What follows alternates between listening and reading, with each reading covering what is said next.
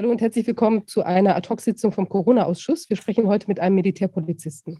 Könnten Sie uns sagen, wie lange Sie schon ungefähr bei der Truppe sind und was Ihre konkreten Aufgaben sind als Militärpolizist?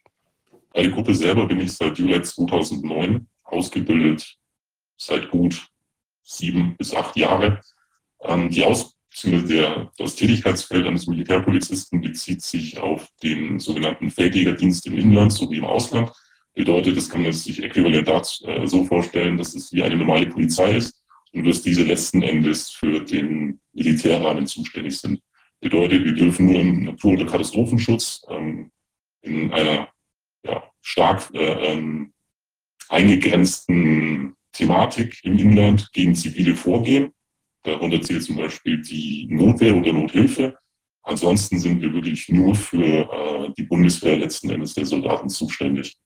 Um die militärische Ordnung oder die Disziplin unter Berücksichtigung jeweiliger äh, Verhältnismäßigkeiten und zur Unterstützung des jeweiligen Disziplinarvorgesetzten zu gewährleisten. Wie hat sich nach Ihrer Erfahrung die Bundeswehr in den letzten zehn Jahren entwickelt? Das ist an sich eine einfache, jedoch auch sehr komplizierte Frage, da es sehr, sehr viele Facetten gibt, wie sich die Bundeswehr entwickelt hat. Meiner Erfahrung nach hat sich die Bundeswehr zu einer Armee entwickelt, die sich selber nicht mehr treu ist. Man hat gewisse, möchte man sagen, ähm, eine gewisse Kultur genommen,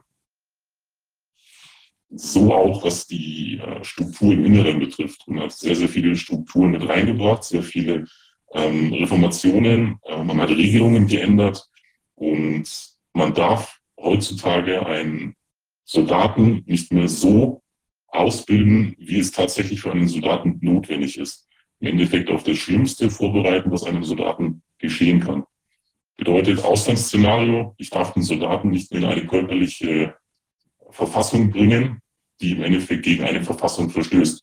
Nicht, dass man hier einen Verfassungsbruch möchte, sondern man sollte einen Soldaten an seine Leistungsgrenze bringen und darüber hinaus, dass er weiß, was seine Erfahrungs- und seine, ähm, seine Resistenzgrenze letzten Endes ist und diese im Einsatz im Endeffekt auch auswenden kann und weiß, so belastbar bin ich. Das wurde nach 2011, nachdem der Grundwehrdienst abgeschafft wurde, deutlich verweichlicht, um das mal auf wirklich gut Deutsch zu sagen. Also früher hat man gesagt, erstens, zweitens, drittens, so ist der Plan, so führen wir den durch, wir führen Gehorsam. Heute ist es so, wenn es darum geht, Menschen auszubilden, heißt es, wenn sie eventuell möchten, dann könnten sie. Sie müssen aber nicht. Also es ist im Endeffekt keine, keine Armee, kein Soldat mehr, wie es früher war. Es ist einfach auch durch die Struktur, durch die äh, militärische Führung, nenne ich jetzt mal, aber eine militärische Führung an sich haben wir nicht mehr. Es bezieht sich lediglich nur auf eine äh, auf eine Arbeitsgemeinschaft, äh, was Vetternwirtschaft betrifft und größtenteils eigentlich nichts anderes mehr. Die Erfahrung dahingehend in den letzten zehn Jahren ist deutlich schlecht geworden, sowohl materiell als auch die menschliche Unterstützung seitens der Vorgesetzten, genauso was die, was die Ausrüstung betrifft, ist deutlich schlechter geworden, was die Beschaffung betrifft. Die Qualität der Ausrüstung ist gut, sie könnte durchaus besser sein, aber die Menge macht das Ganze aus. Und diese Quantität, die wir letzten Endes benötigen, um diverse Aufträge erfüllen zu können, werden erst auf ganz lieb Nachfragen gewährt, wenn überhaupt. Wie äußert sich denn dieses Thema mit der Vetternwirtschaft? Auf was bezogen? Wir hatten im Vorgespräch, im Vorgespräch ja. hatten Sie äh, kurz den Begriff Vetternwirtschaft verwendet. Ich hatte nachgefragt, weil äh, mir, kommt, äh, mir kommen insbesondere die drei letzten Verteidigungsministerinnen, äh, deren Namen man ja äh, sehr leicht vergessen könnte. Ähm, aber eine davon ist ja inzwischen äh, Chefin der EU-Kommission, Frau ja. von der Leyen. Mir kommt es da so vor, als wenn die den Anforderungen ganz gewiss nicht gewachsen waren. Ist Nein, das, sehen Sie das auch so oder und wie sieht das die Truppe vor allem? Deutlich spezifisch auf die Frau von der Leyen bezogen. Ich kenne das Beispiel, ähm, während meiner Ausbildung wurden im Rahmen der Materialbeschaffung über 180.000 neue sogenannte Lochkoppel bestellt, die zu dem Zeitpunkt keinerlei Bedarf hatten. Warum die gestellt wurden, wo die letzten Endes landeten, das weiß bis zum heutigen Zeitpunkt keiner. Also ich habe diese nie gesehen, ich habe nirgendwo mitbekommen, dass die wirklich verwertet wurden. Ähm, letzten Endes ist es aber ein ein Relikt aus vergangener Zeit, die niemand mehr braucht. Die ist unpraktisch und die ist deutlich nicht zeitgemäß. Was ähm, die Verteidigungsministerinnen letzten Endes betreffen, ähm, es ist schwierig, jemanden in eine Position zu setzen, eine Führungsqualität zuzusprechen, die aber nicht herrscht. Wenn ich eine militärische Führung möchte, dann nehme ich jemanden mit einer Perspektive, die in der Vergangenheit auch militärisch geprägt wurde. Das ist da in diesen drei Fällen deutlich nicht der Fall gewesen. Beziehe ich mich darauf, einen fachlichen Rat eines militärischen Vorgesetzten zu bekommen, dann schaue ich mir seine Vita an. Dann weiß ich, in welchem Fachbereich ich mich an welchen militärischen Führer wenden darf und kann und mich seiner Fachexpertise sicher sein kann. So. Da ich aber keine Fachexpertise im obersten Amt als Verteidigungsministerin erwartet habe, ja keine vorlag, ist für mich fraglich, ob diese Person tatsächlich im Amt hätten sein dürfen oder ob die Expertise nicht durch, wie vorhin genannt, Vetternwirtschaft oder durch ein äh, sogenanntes Hochloben äh, bewerkstelligt wurde. Ich meine, Frau von der Leyen ist jetzt EU-Vorsitzende wo der ganze Werdegang dann letzten Endes hingeht, sieht man in der Vergangenheit, die jetzt in die Zukunft mit reinspielt. Also einen Menschen in eine Position zu setzen, in der ich tatsächliche Fachexpertise beweisen muss, diese aber nicht vorhanden ist, ist in meiner Welt sehr fahrlässig. Und könnte gefährlich werden, denn äh, man kann ja nicht davon ausgehen, dass ähm, so eine Armee ständig nur sozusagen in der Garage sitzt und wartet, sondern gerade jetzt, wo ja verschiedene Institutionen versuchen, eine Kriegsgefahr sozusagen vom Zaun zu brechen, kann man sich nicht sicher sein, ob nicht doch ähm, die Russen nicht äh, klug genug sind, ähm, sich zurückzuhalten und die Provokation äh, zu erkennen. Ich glaube, dass sie klug genug sind und die Provokation erkennen, aber man kann da nicht drauf wetten. Und in dem Moment einen Chef zu haben, einen obersten Chef zu haben, der gar keine Ahnung hat von dem, was äh, hier vor sich gehen muss, das ist schon beängstigend. So jedenfalls sehe ich das. Und ich bin ja selbst mal Soldat gewesen. Es ist in der Vergangenheit in Einsätzen passiert, dass äh, tatsächlich der ähm, Fall eingetreten ist, dass Soldaten einen Camp verteidigen mussten. Dieser eingesetzte militärische Führer, der dort vor Ort war, hat seinen Soldaten den Rückzug befohlen und internationale Kräfte so gesehen zurückgelassen. Bedeutet, der Deutsche hat befohlen, wir halten die Stellung nicht, wir ziehen uns zurück. Im militärischen Sprachgebrauch heißt das normalerweise, wir weichen aus. So, dieser Mensch sagt, wir ziehen uns jetzt zurück, lassen aber andere Kräfte im Stich. Da ist grob die Angst dahinter. Auf der einen Seite man von Soldaten den Einsatz des Lebens, auf der anderen Seite werden aber dann solche Vorgesetzten in ein Amt gehoben, die deutlich höher sind und eine deutlich höhere Verantwortung haben, der diesem Thema aber selbstständig nicht gerecht wird. Und da fragt man sich dann, wo das Ganze letzten Endes hinführt. Das, also, wenn man sich mal auf die Frage konzentriert, ähm, kann sich der Untergebene auf die, die ihm Befehle erteilen, verlassen? Ähm, dann müsste man ja zuallererst genau das überprüfen wollen, was Sie gerade ansprechen, nämlich die eigene fachliche Erfahrung, die eigene Expertise des Vorgesetzten. Wenn ich von dem aber weiß, dass er keine Ahnung davon hat, dann frage ich mich schon, wie kann man denn als Untergebener von jemandem, von dem man weiß, jetzt nicht nur in der obersten Spitze, sondern dazwischen gibt es ja möglicherweise auch noch ähnliche Vorfälle, wo jemand hochgelobt wurde, aber wie kann man denn jemandem vertrauen und Befehle befolgen, äh, von dem man davon ausgehen muss, dass er nicht weiß, was er tut? Ja, das ist eine sehr gute Frage und das ist eine Frage, die im Kameradenkreis sehr oft diskutiert wird. Ähm, Im Endeffekt ist es für uns selber, für die VTPs der Militärpolizei recht einfach. Ähm, wir sind so gesehen die Meister des Fachs, also so werden wir genannt. Das kann man zu 95 Prozent der Fälle auch sagen. Dass es eine ingerechte Ausweichgrenze gibt, das ist eigentlich, glaube ich, in jeder Fachgruppe der Fall. Ähm, aber wir haben das Glück, dass wir unsere Befehle, die wir geben, die wir von der übergeordneten Führung bekommen, so auswerten können, dass wir sie fachlich wirklich mehr als zufriedenstellend ausführen können. So. In der Infanterie ist es deutlich anders. In der Infanterie ähm, gibt es Vorgesetzte, die ein sehr hohes Repertoire an Erfahrung haben. Es gibt aber auch Vorgesetzte, die gerade frisch von der Schule kommen und mein Gott, größtes auf Erden zu sein. Solchen Vorgesetzten letzten Endes Vertrauen entgegenzubringen, wird befohlen in der Infanterie, das ist eine komplett andere Welt, genauso wie die Marine. Ähm, es ist schwer, dem Gegenüber ins Gesicht schauen zu können, ohne zu wissen, was dahinter steckt und diesen Menschen zu vertrauen. Wenn man jemanden hat, der einem einen Befehl gibt, dann vertraut man diesen Menschen im ersten. Wenn er dann noch eine überzeugende Art an sich hat, weil er charismatisch ist, dann verlangt das nicht viel, um zu sagen, okay, ich folge diesem Menschen. Was dann letzten Endes dahinter steckt, ergibt sich erst im Laufe der Zeit, meistens wenn es zu spät ist. Und das ist extrem schwierig, da es sehr, sehr viele Blende gibt, gerade im vorgesetzten Bereich. Es gibt Leute, die sagen A, meinen aber B, tun C und berufen sich dann darauf, was sie letzten Endes gesagt haben. Also es ist, es ist sehr, sehr schwierig, eine Definition dafür zu finden oder einen, einen Weg, Leuten zu vertrauen, von denen man nicht weiß, was sie letzten Endes können. Das ergibt sich meistens immer erst nach Monaten. Dann sind schon Befehle erlassen, Weisungen, man kann sich dagegen beschweren. Wie das Ganze dann im Endeffekt aussieht, habe ich am eigenen Leib erfahren.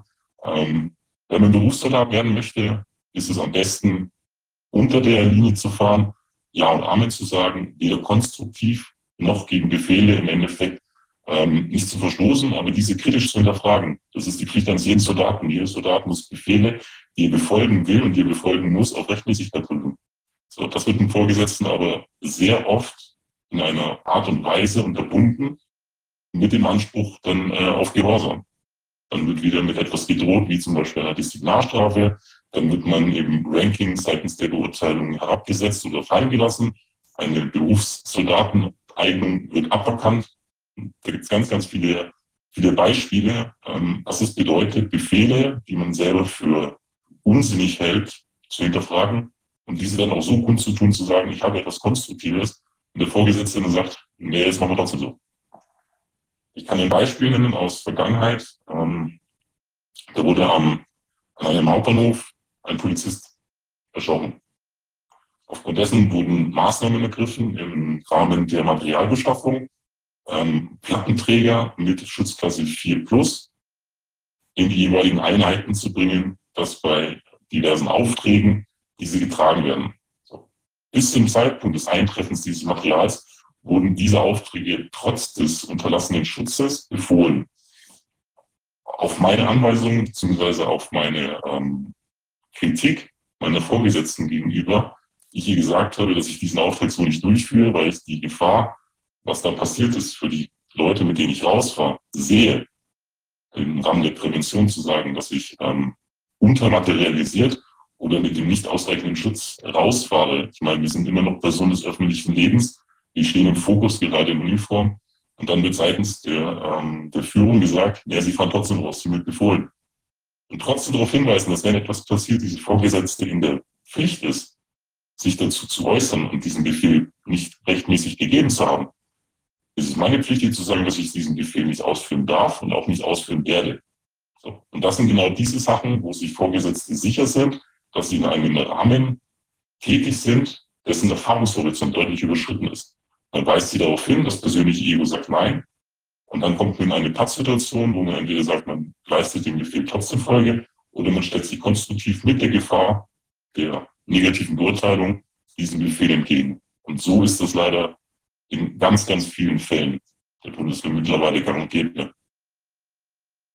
Interessant. Wenn wir jetzt mal auf die Corona-Thematik zu sprechen kommen, waren Sie denn da ähm, eingebunden auch? Da sind ja doch einige Hilfsleistungen äh, passiert, jetzt zum Beispiel bei diesen äh, Impfzentren?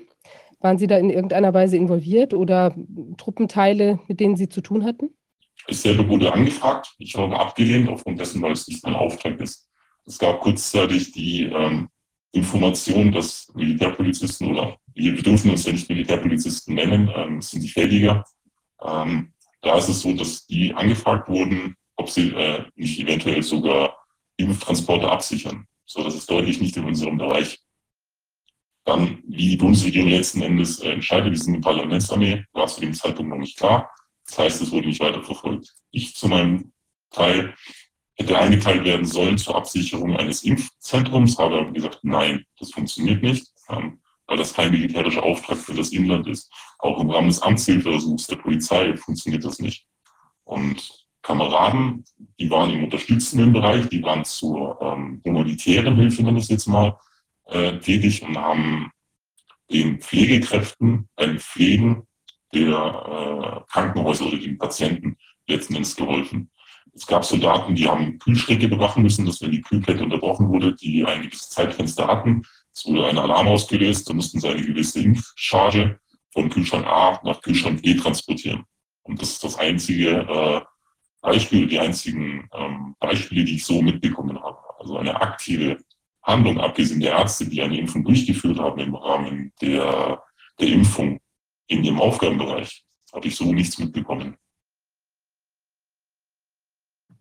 Wenn Aber es gab ja, also wir haben ja in dem Berliner Altenheim, da war es ja so, dass tatsächlich die, äh, da waren äh, Soldaten in Flecktarn äh, mit dabei und die haben auch den Impfstoff mitgebracht dort vor Ort. Also den hatten sie in Kühl, in Kühl, äh, in irgendeiner Kühlung oder so wahrscheinlich mit dabei und haben dann wohl auch die Spritzen so zur Verfügung gestellt oder jedenfalls die Chargen so ausgegeben an die Ärzte, dass die dann entsprechend das auch verimpfen konnten. Also ich habe das auch mit eigenen Augen gesehen, wie die äh, Soldaten dann auch wieder abgefahren sind, als das passiert ist. Das wäre jetzt aber zulässig, weil die quasi humanitär helfen und eben die Kühlkette sicherstellen. Oder wie ist das zu deuten? Also von Berlin selber habe ich nichts mitbekommen. Wie gesagt, nur im, im Kameradenkreis und im, im, im näheren Umfeld, äh, Umfeld, dass, wie gesagt, diese sogenannte Kühlschrankwoche letzten Endes ähm, plus eine Akkreditierung der einzelnen äh, Leute im, im Schriftlichen, also zur Unterstützung tätig waren. Ja. Ähm, und wie sieht es innerhalb der Truppe mit den Impfungen aus? Wird das mit per Befehl gemacht oder wie wird das gemacht? Wenn ich jetzt sagen würde, es ist mit Befehl gemacht, dann stimmt es auf der einen Seite und auf der anderen Seite wiederum nicht. Es wird, es wird eine Grauzone betreten, in der gesagt wird, ich habe das aber so nie befohlen. So, es gibt, ich nenne es am eigenen Beispiel, wir ähm, mussten in, äh, wir mussten geimpft werden aufgrund der Auslandsverwendung und da ist gewesen, ähm, wenn Sie sich impfen lassen äh, oder wenn Sie ins Ausland gehen, dann müssen Sie sich impfen lassen. Es gewesen, wenn ich mich nicht impfen lasse, gibt es eine Disziplinarstrafe aufgrund dessen, dass man nicht einsatzfähig ist, obwohl man sich zu diesem Einsatz freiwillig gemeldet hat. Diese freiwillige Meldung war aber noch bevor die Impfpflicht oder die Impfpflicht war zu dem Zeitpunkt nicht, halt bevor die Impfinformation kam. So, jetzt sitzt man natürlich zwischen zwei Stühlen und sagt, linke oder rechte Grenze. Ich für meinen Fall äh, habe mich dann unter Berufung dessen, dass ich aufgeklärt werden möchte, impfen lassen. Die Aufklärung hat jedoch anders stattgefunden, als man sich das vorgestellt hat. Ähm, am Anfang hat es gelesen, Leute, die in den Einsatz gehen, müssen sich impfen lassen, seitens meines Kompaniechefs. So, kurz bevor wir dann Richtung Impfzentrum gefahren sind, bin ich nochmal auf meine Kompanieverlöge zugegangen und habe gesagt, ähm, so wie das Ganze hier stattfindet, unter Befehl, ist das deutlich schwierig zu rechtfertigen, weil wir hier keine Dulingspflicht haben. Das hat er dann dem Kompaniechef erzählt. Der Kompaniechef hat dann zum Antreten gerufen in der Früh und hat dann nochmal in aller Deutlichkeit gesagt, ich habe das niemals befohlen. So. Mir gegenüber hat er es aber befohlen, beziehungsweise so erwähnt, dass es ein Befehl ist. Leute, die in Einsatz gehen, müssen sich impfen lassen. So. Das ist zum Beispiel eine Grauzone, wo sich der Chef dann rausreden kann, wo er sagt, er hat es aktiv nie befohlen. Dann ja. müsste man noch die Probe aufs Exempel machen können und ähm, im, jeweils im konkreten Fall, wenn man selbst betroffen ist, müsste man noch den jeweiligen Vorgesetzten, der dafür zuständig ist, solche Befehle zu erteilen, fragen können, ist das jetzt ein Befehl oder ist es eine Empfehlung? Oder? Nach Nachfragen war es eine Empfehlung. Zuvor war es aber ein mündlicher Befehl, der nicht nachweisbar ist. Wenn es nämlich ein Befehl wäre, dann ja. wäre das Ganze ja eine Körperverletzung, per se schon. Denn äh, ein Befehl bedeutet, man muss ihn befolgen, man hat keine Wahl. Und wer keine Wahl hat, der kann gar nicht einwilligen, weil dann die Einwilligung eben nicht mehr freiwillig erfolgt. Ich glaube, das wollen die mit diesem Trick umgehen. Genau, wir haben ja den Paragraph 17a Absatz 2 Soldatengesetz, in dem sich der Soldat dazu bereit erklärt, ärztliche Maßnahmen gegen seinen Willen äh, im Endeffekt zu dulden, äh, wenn keine, ähm, also wenn die, wenn die übertragbare Krankheit letzten Endes bekämpft werden kann. So, jetzt ist es aber so, dass immer nur der Paragraph 2 Absatz 2 zitiert wird, aber nicht der Absatz 1. Denn der Absatz 1 bezieht sich auf die Gesundheitspflicht des Soldaten. Hat der Soldat Kenntnis darüber, dass der Impfstoff zum Beispiel für, sich, für ihn schädlich ist, darf er diesen Befehl nicht ausführen. Das ist aber etwas, was nie, äh, nie, nie kommuniziert wird. Genauso wenig wird in den Aufklärungsgesprächen kommuniziert, dass die, ähm, ich nenne sie jetzt einfach mal Impfstoffe, aber dann weiß man, worum es geht, ähm, dass die nur eine Notfallzulassung haben. Das wird nicht mehr in den Aufklärungsbögen erzählt, beziehungsweise mit aufgelistet, obwohl der Aufklärungsbogen kein Äquivalent zum Aufklärungsgespräch ist. Also der Aufklärungsbogen entwendet den Arzt nicht dazu zu sagen, ähm, ja, Sie haben es im Bogen und Sie brauchen uns auch beim weiteres Aufklärungsgespräch. Nee, im Gegenteil. Ja. Äh, das war immer so, dass die, ähm, das weiß ich schon vor, ich weiß nicht, vor 20 Jahren habe ich das hier noch an der Uni gemacht ähm, und es war immer völlig klar, dass die reinen Formulare nicht mal im Ansatz geeignet sind, eine vernünftige Aufklärung zu geben. Denn mit einem Formular kann ich ja gar nicht sicherstellen, dass derjenige, der aufgeklärt werden muss, der also alle Informationen haben muss, die er braucht, das Für und Wider der Impfung abzuschätzen, um dann einzuwilligen oder nicht einzuwilligen. Mit einem Formular kann ich niemals feststellen, ob derjenige, auf den das Formular abzielt, überhaupt versteht, was ich von ihm will. Das geht gar nicht. Deswegen muss immer das persönliche Gespräch dazu kommen und das reicht nicht aus, äh, zu sagen, äh, wollen sie geimpft werden oder nicht, sondern dazu gehört eben noch sehr, sehr viel mehr. Deswegen ist schon im richtigen Leben davon auszugehen, dass es so gut wie gar keine wirksamen Einwilligungen gibt, dass also all das, was passiert ist, ohne dass man überhaupt guckt, ob daraus weitergehende Schäden oder sogar der Tod entstanden ist, dass all das, was hier passiert ist, Körperverletzungen sind. Bei Ihnen, bei Ihnen in der Truppe noch schlimmer. Ja. Zum Beispiel steht auch geschrieben, ähm, die STIKO hat ab einem gewissen Zeitpunkt die Impfung von AstraZeneca für unter 60-Jährige untersagt. Das wurde den Soldaten so nie mitgeteilt. Ganz im Gegenteil.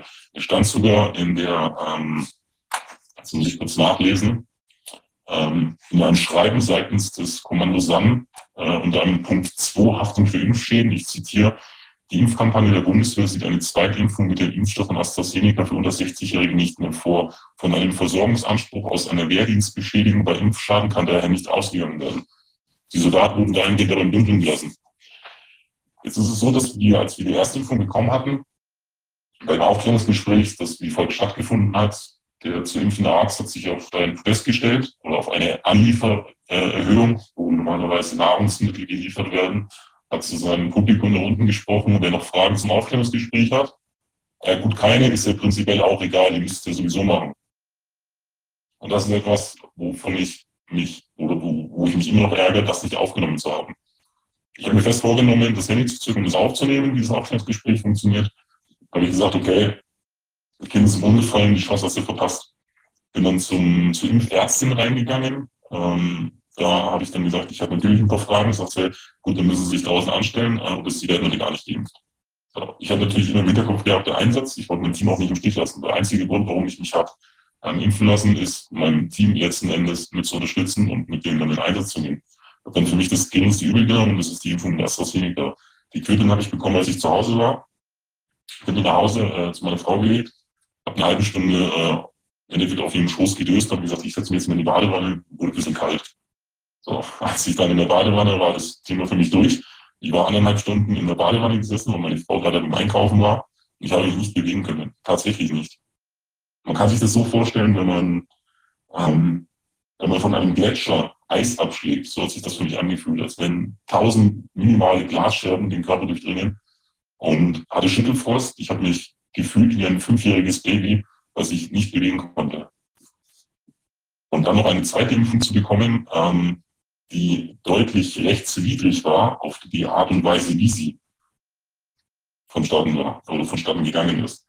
Ähm, man hat sich an einer Kaserne getroffen, wurde mit einem Bus dorthin gefahren, hat sich dann außerhalb des Militärgeländes bewegt und wurde dort von einem Arzt mit, einem, mit einer Impfstoffcharge geimpft, die kurz vorm Ablauf war. Kurz vorm Ablauf heißt nicht, dass sie kaputt war, aber das zeigt schon, wie, wie dreist und wie, wie nötig die Bundeswehr es hat, Soldaten impfen zu müssen.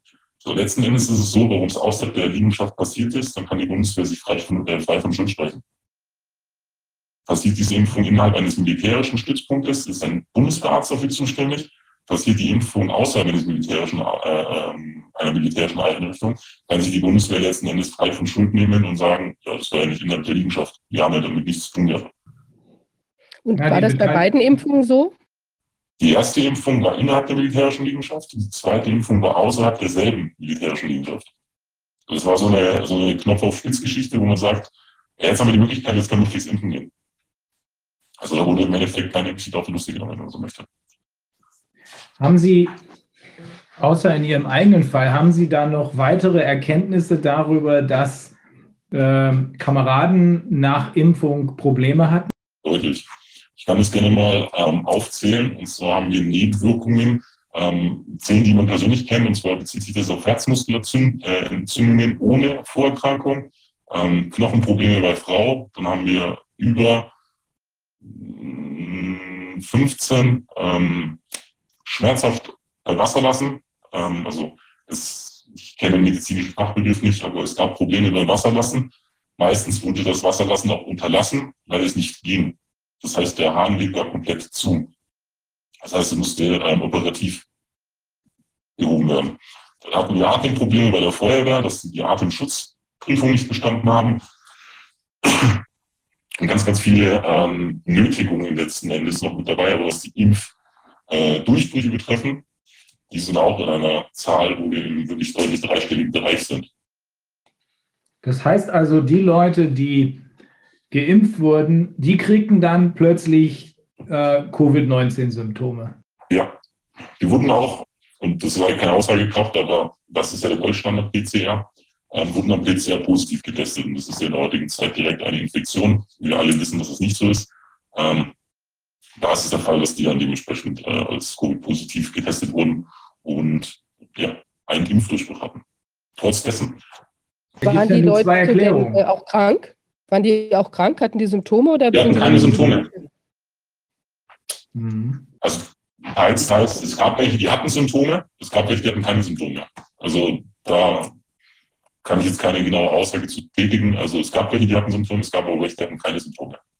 Okay, also wenn einer keine Symptome hat, das, äh, davon gehe ich zumindest aus, dann ist es eben bloß ein Positivtest, der sonst ja. überhaupt gar keine Bedeutung hat. Selbst wenn man Symptome hat, weiß man ja nicht, wo sie herkommen. Ja. Äh, der Positivtest sagt dann nur, dass man irgendwo ein Fragment des äh, Virus, nach dem man sucht, gefunden hat. Das heißt aber noch lange nicht, dass das ein lebendes oder, oder ein totes ja. ist. Ähm, und es heißt immer noch lange nicht, dass die Symptome, die man beobachtet, von Corona kommt. Es kann genauso gut irgendwas anderes gewesen sein, nur das testet eben keiner. Normalerweise macht man eine Differentialdiagnostik, dann weiß man genau, wo es herkommt. Aber das ist hier nicht passiert. Aber wenn die Leute äh, Symptome hatten und unterstellen wir mal, die äh, Geimpften haben Symptome entwickelt, die dann wirklich, wirklich von Covid-19 kommen, unterstellt man das einfach mal so, dann kann das doch nur eins von zwei Dingen bedeuten. Nämlich entweder der Impfstoff wirkt nicht denn sonst hätte man ja genau das, vor dem man eigentlich geschützt sein sollte, nicht bekommen. Oder aber erst der Impfstoff hat genau diese Symptome hervorgerufen. Das ist auch so, dass der Impfstoff an sich von mRNA, ähm, ich, mag diesen Begriff aber Impfstoff wirklich tatsächlich nicht, ähm, weil sich hier es nicht um einen Impfstoff handelt. Ähm, der, ähm, die, der mRNA an sich, der wirkt ja nicht so wie bei einer Grippeimpfung. Also ich entwickle keine Antikörper. Das wird aber in einem Aufklärungsgespräch so ähm, kommuniziert. Da wird ganz klar gesagt, da sind eindeutig Antikörper. Und dann sagt man, ja, nee, eigentlich nicht. Sagen sie, ja, doch, eigentlich schon. Und das Aufklärungsgespräch beim Arzt an sich ist äh, im Inland sowie auch im Ausland extrem schwierig. Ich hatte, ähm, jetzt muss ich kurz schauen, wann das war, ist auch hier letztes Jahr an die Werbeauftragte geschrieben, ähm, mit einer 16-seitigen ähm, Stellungnahme meiner Einstellung in einer komplett objektiven Sicht seitens der Corona-Kampagne oder der Impfkampagne in, äh, in Deutschland bei der Bundeswehr. Und ich habe eine Antwort bekommen, die, wie man sich denken kann, nicht zufriedenstellend war. Ähm, es wurde nicht auf die Fragen eingegangen, die ich gestellt hatte. Es wurde nicht darauf eingegangen, ähm, wie man die Leute letzten Endes wirklich aufklären möchte. Und das ist etwas, was für mich extrem schwierig nachzuvollziehen ist, gerade da das die Instanz ist, die uns Antworten schuldig ist. Nochmal zu der Corona-Situation. Mhm. Bevor das jetzt die Impferei losging, gab es da viele Fälle und wie ist äh, überhaupt die Teststrategie äh, sozusagen in der Truppe bei Ihnen? Ähm, also die Teststrategie gibt es nicht. Das macht jeder für sich alleine. Also jede Kompanie kriegt im Endeffekt ihre oder, oder, oder muss ihr eigenes Hygienekonzept letzten Endes vorstellen. Jetzt ist es so, dass die Bundeswehr aus einer Kammbestimmung eine Mussbestimmung macht. Sie drehen im Endeffekt die Dinge und die Weisungen so, wie sie möchten. Die STIKO sagt zum jetzigen Zeitpunkt, ähm, man kann sich boostern lassen. Die Bundeswehr sagt, man muss sich boostern lassen, was aber außerhalb einer jeglichen Empfehlung der STIKO angeht. Genauso ist es mit den Tests. Ein Symptomloser darf und kann nicht PCR getestet werden. weil das kein, der ist nicht, der, der, ja, der ist einfach nicht infektiös, das ist Fakt. Und das sind aber Sachen, die die äh, Regimenter und die übergeordneten Führungen letzten Endes nicht, nicht einsehen wollen. Und eine Impfstrategie an sich macht jede Einheit für sich selber aus. Es gibt eine Weisung, sie sind dafür zuständig, dass sie eine, ein Hygienekonzept erarbeiten. Wie das eingehalten wird, ob es eingehalten wird, ist fraglich. Und trotz eines bestehenden Hygienekonzepts mit einer Einheit, die ich jetzt nicht nenne, und die, sagen wir, 80 Prozent dieser Einheit geimpft ist, und diese Einheit trotz dessen, dass sie geimpft und boostet ist, ausfällt und ein anderes Dienstkommando diesen Einsatzraum übernehmen muss, trotz der Impfung und der Boosterung, spricht im Endeffekt für sich, ob jetzt eine Teststrategie vorliegt oder nicht, ist in der Hinsicht belanglos, weil sie ohnehin nichts bringt. FFP2-Masken bringen nichts, die Tests bringen in den Einheiten nichts, ein Hygienekonzept an sich nichts. Das nächste ist, ähm, was, die, was das Homeoffice angeht. Ähm, der Staatssekretär Hofer war das, glaube ich, der gesagt hat, er rät jedem Arbeitgeber, einen Homeoffice, Homeoffice-Arbeitsplatz einzurichten, wenn es nicht alles möglich ist.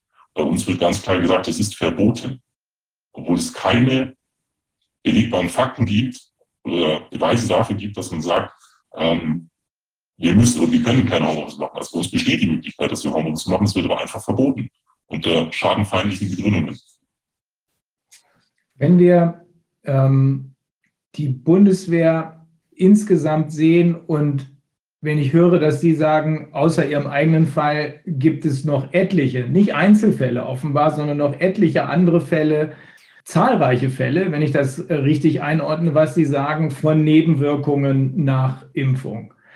Hm, das bedeutet doch im Grunde genommen, dass zumindest Teile der Bundeswehr äh, dienstuntauglich werden. Das wird nicht gerne gehört oder nicht gerne von Vorgesetzten äh, so gesagt, aber es ist Fakt. Ähm, es wird dann einfach darauf äh, ja, ein, ein Siegel gelegt, das darf keiner öffnen, das ist nie passiert und dann hat sich das, das werden, die werden verschwiegen. Und wenn es tatsächlich ans Licht kommt, dann heißt es ja, das hat nichts mit der Impfung zu tun, sondern dieser Mensch war zuvor schon krank, obwohl es nicht der Fall war. Da kommen wir zum nächsten Thema. Es werden seitens von Sanitätszentren Namen und Gesundheitsbilder an den Disziplinarvorgesetzten gemeldet, ähm, obwohl das deutlich der Schweigepflicht unterliegt. Gibt es Gibt es denn irgendjemanden innerhalb der Bundeswehr, das, das reicht ja nicht aus, wenn das in der, also um nochmal auf Ihr Eingangsthema zurückzukommen, nach meiner festen Überzeugung ist das, was in der Bundeswehr passiert, symptomatisch für das, was auch in der Gesellschaft insgesamt passiert. Ja. In allen hierarchischen Strukturen, die wir haben, und dazu zähle ich auch die Justiz, in der kennen wir uns ja ein bisschen aus, dazu gehört auch die Medizin mit ihren Universitätskrankenhäusern, aber auch mit anderen Krankenhäusern, dazu gehört die Bildung, ähm, in, den, in den Universitäten, aber auch in den Schulen. In allen hierarchischen Strukturen habe ich immer wieder festgestellt, wenn ich mich da aufgehalten habe, unter anderem auch in der Deutschen Bank, dass an der Spitze die größten Dümmköpfe aller Zeiten sitzen, die sich irgendwie hochgeboxt haben oder nach unten gebuckelt und nach oben, äh, nach unten getreten und nach oben gebuckelt haben. Ähm, die eigentliche Arbeit wird ja nicht an der Spitze gemacht. Das sind irgendwelche Tölpel, die da rumsitzen und eigentlich nur dafür da sind, den Grüßonkel zu spielen. Aber, äh, und deswegen reicht es auch nicht, wenn ich mir die Spitze einkaufe und den Rest sich selbst überlasse, weil da wird die Arbeit gemacht.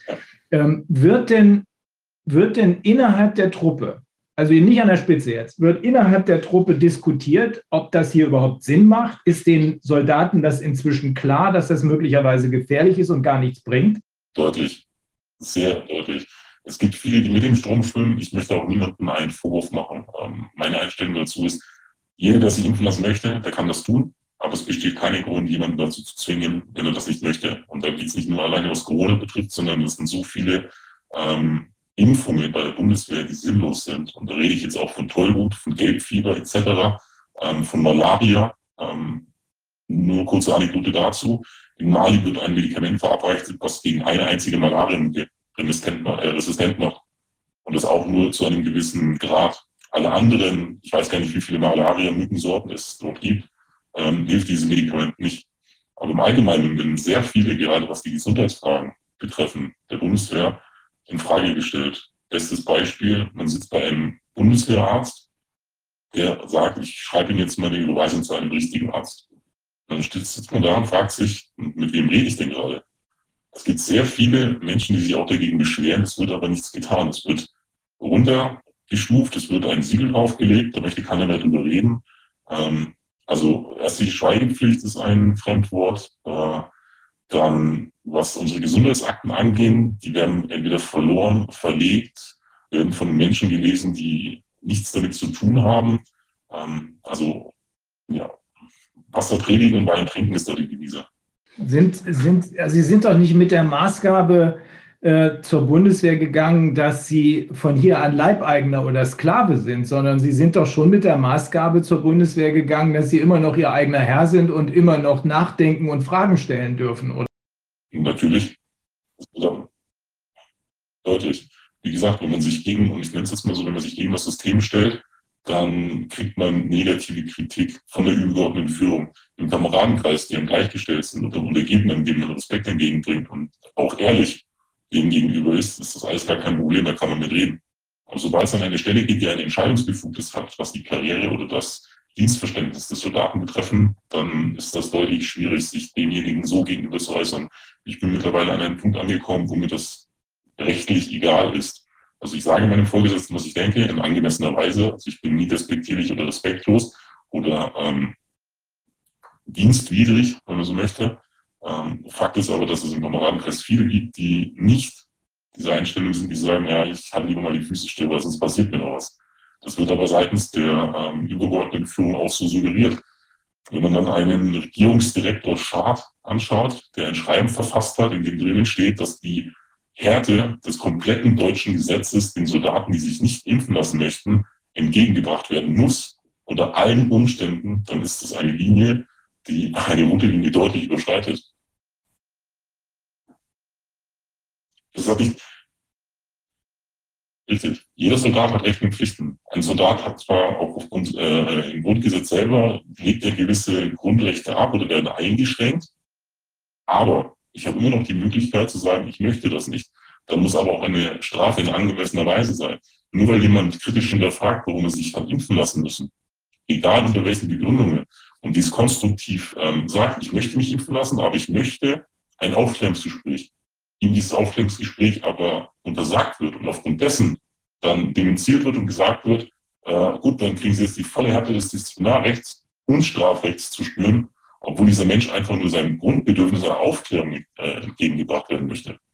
Und das ist eine Linie, die bei der Bundeswehr seit nicht nur mit Corona, sondern auch deutlich davor gefahren wird und aufgezogen wird. Ja, durch Corona kommt eben alles ans Licht. Allerdings, wenn Sie so vorgehen, und den Vorgesetzten oder wer auch immer da gerade gegenübersteht und sagt, du musst dich jetzt impfen lassen, äh, den Vorgesetzten persönlich damit konfrontieren, mache ich, aber ich will eine Aufklärung haben. Und dann gibt es keine Aufklärung. Dann muss der nächste Schritt sein, dann bist du dran wegen Körperverletzung. Tut mir echt leid, aber äh, das wird möglicherweise auch die Zivilgerichte beschäftigen müssen, mit ziemlicher Sicherheit sogar. Denn das kann ja nicht angehen. Sie sind Teil der Gesellschaft und stehen nicht außerhalb der Gesellschaft und da kann die Gesellschaft gar nicht zugucken. Wenn diejenigen, die zu ihrer Verteidigung da sind, hier sozusagen völlig sinnlos, serienweise dienstuntauglich gemacht werden. Der Vorgesetzte selber, der, der, ähm, der missbilligt die Aufklärung nicht er verweist auf den Truppenarzt mit dem Wissen, dass der Truppenarzt diese Aufklärung aber nicht durchführt. Er legt ein Blatt vor, in dem alles drinnen steht. Es steht noch nicht einmal drinnen, der Soldat muss darüber aufgeklärt werden, welche Nebenwirkungen es sind. Es kann nicht sein, dass der Soldat hingeht und sagt, ähm, welche Nebenwirkungen hat dieses Produkt denn? Und der Arzt sagt, ja, keine. Das ist in so vielen Fällen, äh, in so vielen, ähm, bei so vielen Soldaten der Fall gewesen, wo man sagt, ja, das stimmt doch alles gar nicht. Dann legt man denen ein Katalogbild gesagt hin und sagt, ich möchte dir diese Frage beantwortet haben. Ja, nee, können wir nicht, wissen wir selber nicht. Ich hatte im Einsatz ein Gespräch, dort habe ich ein ähm, Vier-Augen-Gespräch mit ihr gesucht, gerade was diese Boosterimpfung betrifft im Einsatz, ähm, da ja die STIKO zum 19. November war das, glaube ich, ähm, die Kreuzimpfung empfohlen hat, die den Befehl aber am 11. November bekommen haben, deutlich vor der Zeit, als die STIKO diese Kreuzimpfung empfohlen hat. Dann wurde ich natürlich ein Aufklärungsgespräch, was das auf sich hat. Und dann hat sie erst gehadert, mir diesen Befehl auszuhändigen, weil sie genau gewusst hat, was drinnen steht. Und auf der anderen Seite war es dann so, dass ich sie wirklich direkt und explizit gefragt habe, ähm, was halten Sie denn von dieser Impfung? Da sagt sie, na, eigentlich nichts. Ich, es ist ihr zuwider, Menschen zu impfen, die keine Gefährdungsgruppe sind oder keine vulnerable, äh, äh, Gruppe sind. Da habe ich gefragt, aber Sie ziehen Ihren Dienstgrad und Ihre Dienststellung, Ihren medizinischen, Ihre medizinische Fachexpertise vor. Ja, diese Frau möchte noch Berufssoldat werden. Diese Frau tut alles, um dem Vorgesetzten das zu bieten, was er möchte. Und das ist diese Impfung. Und sie selber war in der Pharmazie tätig. Sie selber war drei Jahre in der Medizin und in der Impfstoffforschung tätig. Sie müsste am besten wissen, wie das Ganze funktioniert und auf welchem Stand wir momentan sind. Dass wir noch keine abgeschlossene Studie haben, dass wir noch in der Phase 3 sind, dass diese Impfstoffe nicht so wirken, wie sie deklariert werden, dass diese Impfstoffe schädliche Nebenwirkungen haben. Dass niemand sagen kann, was passiert in fünf, was passiert in sechs Jahren. Und trotzdem befiehlt diese Frau in ihrem unterstellten Bereich die Ausführung einer Impfung. Und das funktioniert in meiner Welt. Viel schlimmer noch, äh, weil äh, die Studie in der Tat, die ist ja gar nicht abgeschlossen, sondern die läuft weiter. Und der Teil der Studie, der bisher untersucht worden ist, ja. ich spreche jetzt nur von BioNTech Pfizer, ja. bei den anderen wird es nicht anders aussehen.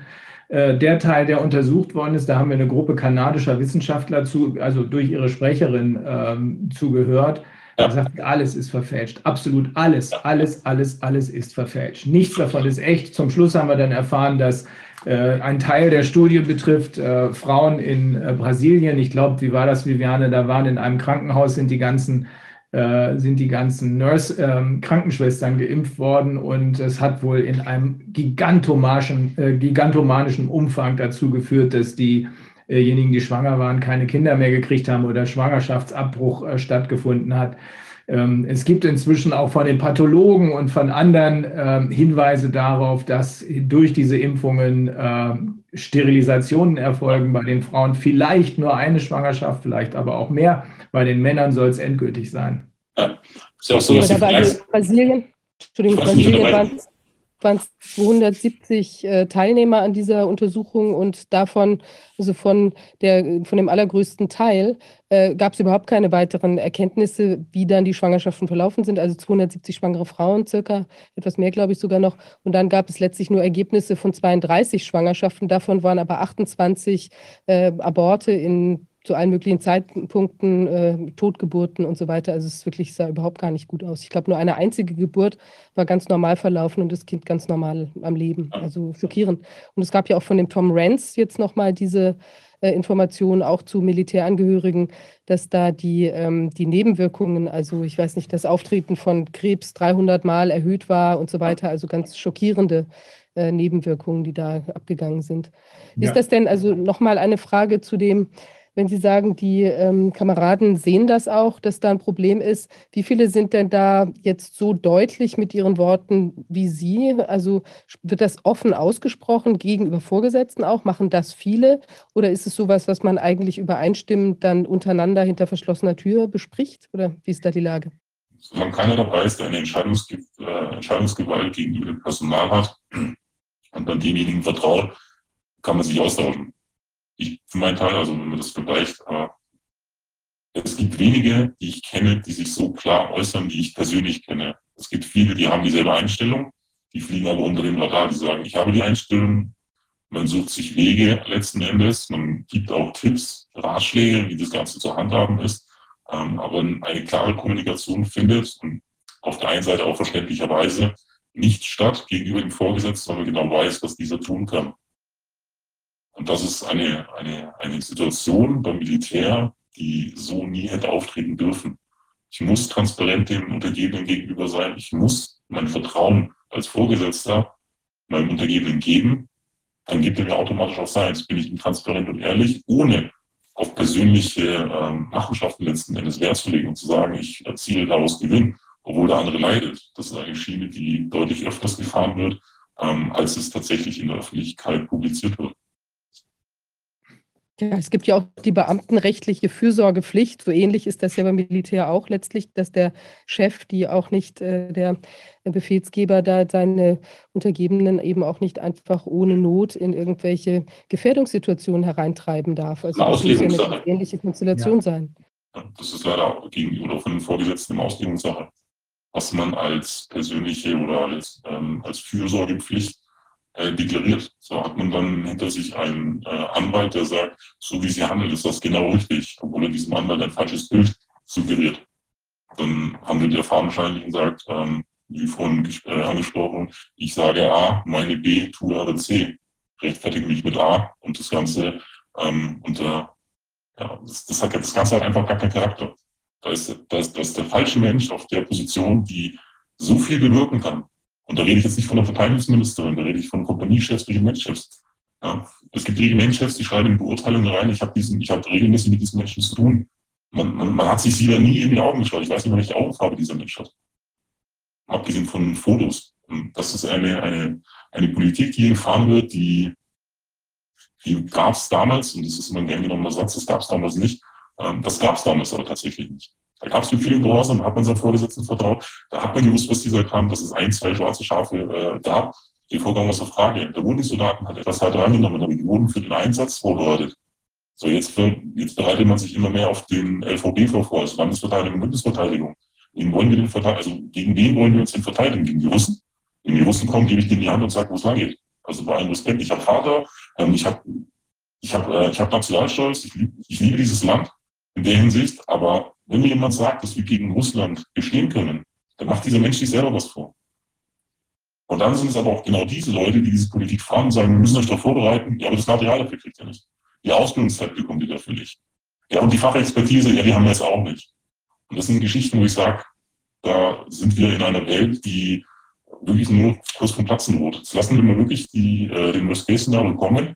Ja, und der äh, Ukraine-Russland-Konflikt, der wird so hoch gepusht, die Amerikaner kommen immer weiter Richtung Grenze, die verlegen aus Grafenberg haben Panzer Richtung ukrainische Grenze, wo man sich sagt, warum, wofür?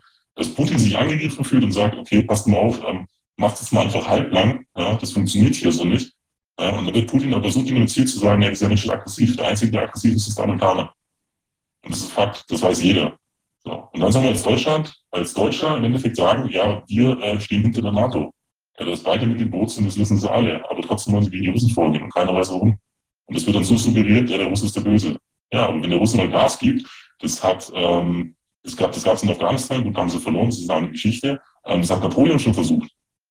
Hat es nicht geschafft. Jetzt willst du Amerikaner versuchen. Der will es auch nicht schaffen. So, und dann soll der kleine Deutsche kommen und sagen, ähm, Putin, mach mal bitte nicht weiter hier. Also jetzt mal hier wirklich gut. Äh, dann kommt eine äh, Kamp-Karrenbauer oder eine ähm, von der Leyen und, oder, oder eine, eine, eine Baerbock und droht einem Putin, wo ich mir sage, na, herzlichen Glückwunsch. Also irgendwo hört es auf. Und das sind aber. Wenn wir uns das, wenn wir uns das so ansehen, dann, ähm, ich erinnere mich an etwas, äh, was ich immer für eine Sage gehalten habe, aber es ist bestätigt. Es hat wohl im Ersten Weltkrieg, vielleicht war es auch im Zweiten nochmal, aber im Ersten Weltkrieg gab es eine Auseinandersetzung irgendwo, ich weiß nicht mehr wo, zwischen Engländern und, äh, und äh, Deutschen. Und irgendwann kurz vor Weihnachten haben die alles unterbrochen haben gesagt, oh Mensch, Weihnachten ist ja für uns beide wichtig, äh, wir machen jetzt mal Pause. Und dann haben die ähm, Soldaten sich getroffen, haben sich äh, vernünftig unterhalten, haben sich gewundert, warum kämpfen wir eigentlich gegeneinander. Ja. Und danach ging es weiter. Das waren nicht die Soldaten, die das wollten. Das waren die Vorgesetzten, die wiederum von Politikern angeschoben wurden. Deswegen würde ich sogar in diesem Moment sagen, ich glaube, es macht wirklich mal Sinn, wenn man die Leute an der Spitze, an der Spitze sein lässt, aber die sollten uns völlig egal sein. Wir sind diejenigen, die das Ruder in die Hand nehmen müssen. Die Soldaten müssten mit den Soldaten reden. Das ist so, wie Sie es eben ansatzweise gesagt haben. Wenn wir hier als deutsche Soldaten mit russischen Soldaten sprechen würden, würden wir sehr schnell feststellen, dass es gar keinen Grund gibt, aufeinander loszugehen, sondern dass hier was inszeniert werden soll. Und zwar von denjenigen, von denen wir glauben, dass sie die, äh, dass sie die Autorität, die Kompetenz haben. In Wahrheit verfolgen die völlig andere Interessen. Das würde dann klar werden. Ich glaube, so weit wird es jetzt auch kommen. Die Politik ist ja soweit, ähm, die Bundeswehr wird instrumentalisiert. Bedeutet, jetzt wird gesagt, die Bundeswehr hat die Duldungspflicht für die Impfungen. Ja, was für die Bundeswehr gut ist, ist für die Zivilbevölkerung auch gut. Ja, die machen es vor, die können das. Da passiert nichts. Und das ist der Grund, warum ganz viele Nebenwirkungen und Impfdurchbrüche unter den Tisch fallen oder unter verschlossenen Türen gehalten werden, wo man sagt, das darf bloß nicht an die Öffentlichkeit gelangen. Die dürfen nichts davon mitbekommen, dass es bei der Bundeswehr so ist. Ja, und Genau das ist aber der Fall. Und wenn man dann sich mit Freunden, mit Bekannten unterhält, die dann Augen machen, wenn man erzählt, okay, das ist wirklich so. Manche glauben es, manche sagen, hast du Beweise dafür? Und dann legt man die vor, dann sind diese Beweise falsch. Dann glauben die eigentlich, also das ist, man, man weiß im Endeffekt nicht, wie man Menschen zum selbstständigen Denken animieren soll. Und genau das wird seitens der Regierung ähm, momentan eben, das heißt momentan, aber jetzt erst extrem deutlich, so äh, gebildet, dass diese freie Meinungsfreiheit oder die freie, äh, Meinungsfreiheit an sich so weit eingeschränkt ist, das heißt medial oder sei es mit Zwang oder Druck. Und da fragt man sich dann, wo das Ganze hinführen soll. Und dass die Bundeswehr dahingehend dann so instrumentalisiert wird, wo man sagt, der Bundeswehr klappt es, die müssen sich impfen lassen und die machen es auch ohne Wenn und Aber. Und dann wird sich auf einen 17a Absatz 2 berufen, wo man sagt, ja, aber hat auch jemand den Absatz 1 gelesen? Nee, eben nicht, weil es nämlich genau der Fall ist, der äh, nicht eintreten soll, dass Soldaten hinterfragen, dass Soldaten auch Zivilisten sind, Staatsbürger in Uniform, die auch ihre freie, freie Meinung haben. Und das sind, das sind Geschichten, die sehr, sehr traurig machen. Und dann ist man mit der Zeit auch irgendwann mal extrem hilflos. Ja, und fragt sich, was man überhaupt in dieser Truppe noch machen soll. Ne? Ich habe ja. mich damals gefragt und bin dann lieber gegangen. Äh, wir hoffen, dass sich, ähm, dass äh, durch Sie motiviert noch andere äh, Kameraden von Ihnen melden werden. Wir sind ja in Kontakt per E-Mail, äh, sind wir alle in Kontakt mit Soldaten. Äh, einige sind ziemlich verzweifelt, äh, andere ähm, und, und haben sich eben unter dem Druck ähm, impfen lassen, in Anführungsstrichen. Ähm, wir können nur hoffen, dass sich da die Vernunft in Anführungsstrichen durchsetzt. Die Vernunft ja. durchsetzt. Es ist ähm, so, auch die Truppe ist Bestandteil äh, der Gesellschaft. Auch da gibt es neben Befehl und Gehorsam das Recht und die Pflicht zum Nachdenken und zum ja. Fragen stellen. Also ich hoffe, dass sich das durchsetzt und ich hoffe, dass Sie da einen gehörigen Anteil zu beitragen. Eigentlich bin ich mir sehr sicher, dass das passieren wird. Das, das hoffe ich sehr. Es wird dem Soldaten einfach das Denken genommen, indem dass man ihm Angst und äh, indem man ihm Angst macht und Maßnahmen androht, die mehr als unverhältnismäßig sind. Ja, noch schlimmer als in, im Rest der Gesellschaft. Ja. Viviane, das war ein guter Überblick. Brauchen wir noch irgendwelche weiteren Informationen? Wir haben einfach, ja, wir haben wirklich einen guten Überblick gewonnen und ich hoffe auch, dass das, dass das Schule macht, ja, dass jetzt einfach mehr Leute aus dem Militärbereich, auch aus der Polizei, ähm, wirklich auch damit nach außen treten, dass sie das in der Form auch nicht äh, für sich für in Ordnung finden und eben auch äh, im Zweifel, also hoffe ich auch an anderer Stelle zum Beispiel, sich jetzt auch beim Protest der Bevölkerung äh, da eben auch kooperativ verhalten, weil letztlich ist ja auch für die ähm, tja, auch für die Polizei, auch für das Militär ist eben auch wichtig, dass andere sich wehren, genauso wie im Inneren, da auch im Außen. Ich glaube, es ist wichtig, dass wir eben alle Front machen dagegen. Durch, alle sind gefährdet durch diese Impfungen und durch diese äh, grundrechtseinschränkenden Maßnahmen. Der Feind, der Feind sind nicht die Russen. Der Feind sind nicht die Amerikaner, sind auch nicht die Chinesen, das sind nicht die Juden, das sind nicht die Muslime, das sind nicht die Geimpften oder die Ungeimpften. Wir sind das Volk und der Feind sind diejenigen, die versuchen, uns in den Glauben zu versetzen, dass wir gegeneinander kämpfen müssen. Der Feind sind die Marionetten, die diese Verbrecher sich ausgesucht und bezahlt haben oder eben erpressen und das Feind, der Feind sind die, die da hinten die Stränge ziehen. Und wenn das den Leuten klar wird, dann ist sofort Schluss und es wird klar wenn ich noch etwas abschließend dazu sagen darf, für alle Soldaten, Beamte, diejenigen, die für dieses Land einstehen, es besteht immer die Möglichkeit, im Rahmen jeglichen Gesetzes so zu handeln, dass man auf der richtigen Seite ist und trotzdem das erreichen kann, was man möchte. Man muss nichts Illegales tun, man muss sich nicht prügeln, man muss niemanden beleidigen, man muss nicht respektlos sein. Alles, was wir können, steht im Grundgesetz, alles, was wir dürfen, steht dort und das reicht vollkommen aus, um Vorgesetzte damit zu konfrontieren. Und dann bitte ich und appelliere ich an jeden Einzelnen, konfrontiert eure Vorgesetzten mit sachlichen und wirklich ähm, mit, mit, mit Respekt gegenüber den Vorgesetzten. Auch das reicht schon vollkommen aus, diesen Menschen zum Denken zu bewegen und zu sagen, pass mal auf, wir haben eine folgende Lage. So sieht das aus, das ist die Gesetzgebung, das darfst du nicht.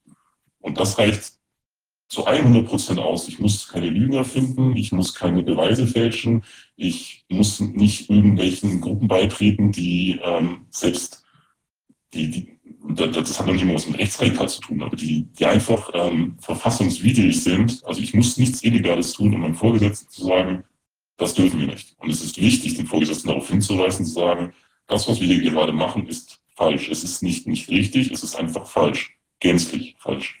Ja sehr genau.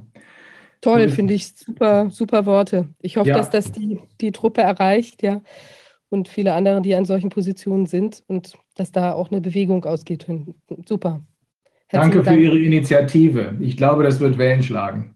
Vielen Dank, dass ich reden durfte und dass Sie mich angehört haben. Keine Ursache. Hat Spaß gemacht. Sehr, absolut. Okay, Ja, bis Ganz dann. herzlichen Ne? Dank. Vielen Dank. Bis dann. Tschüss. Tschüss.